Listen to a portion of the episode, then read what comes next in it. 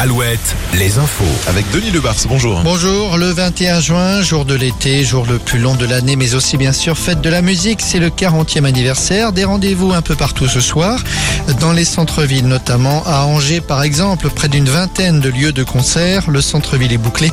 À Cognac, sept places et rues de la ville seront réservées à la musique. Ce ne sont que deux exemples.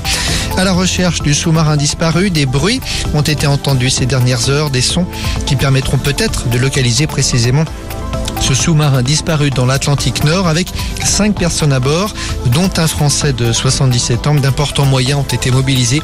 La France a d'ailleurs dépêché un appareil conçu pour descendre à 6000 mètres de profondeur. Sur la route, on a beaucoup parlé de la réouverture du pont du Bro le week-end dernier entre la Charente-Maritime et la Vendée. Et bien, à compter d'aujourd'hui, il est rouvert aussi à la navigation fluviale sur la Sèvre niortaise. Le tablier du pont peut être relevé désormais. Le pont est relevé en moyenne une fois par jour pour permettre le passage des bateaux. Changement de direction à la tête de la CFDT. Laurent Berger cède officiellement sa place de secrétaire général aujourd'hui. C'est le numéro 2, la numéro 2 de la Confédération qui prend sa place. Marie-Lise Léon, originaire du Mans, cette chimiste de formation devient la deuxième femme à prendre les rênes de la CFDT après Nicole Nota entre 92 et 2002. À deux mois et demi de la Coupe du Monde de rugby, une liste de 42 joueurs vient d'être dévoilée. Parmi eux, 9 Rochelais et 4 Bordelais.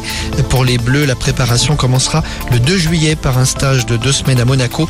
Le premier match amical de préparation, ce sera contre l'Écosse le 5, le 5 euh, août. En foot, une nouvelle rumeur autour du PSG. Oui, le club de la capitale pourrait recruter l'attaquant britannique Harry Kane, qui joue à Tottenham et bien sûr au sein de l'équipe d'Angleterre.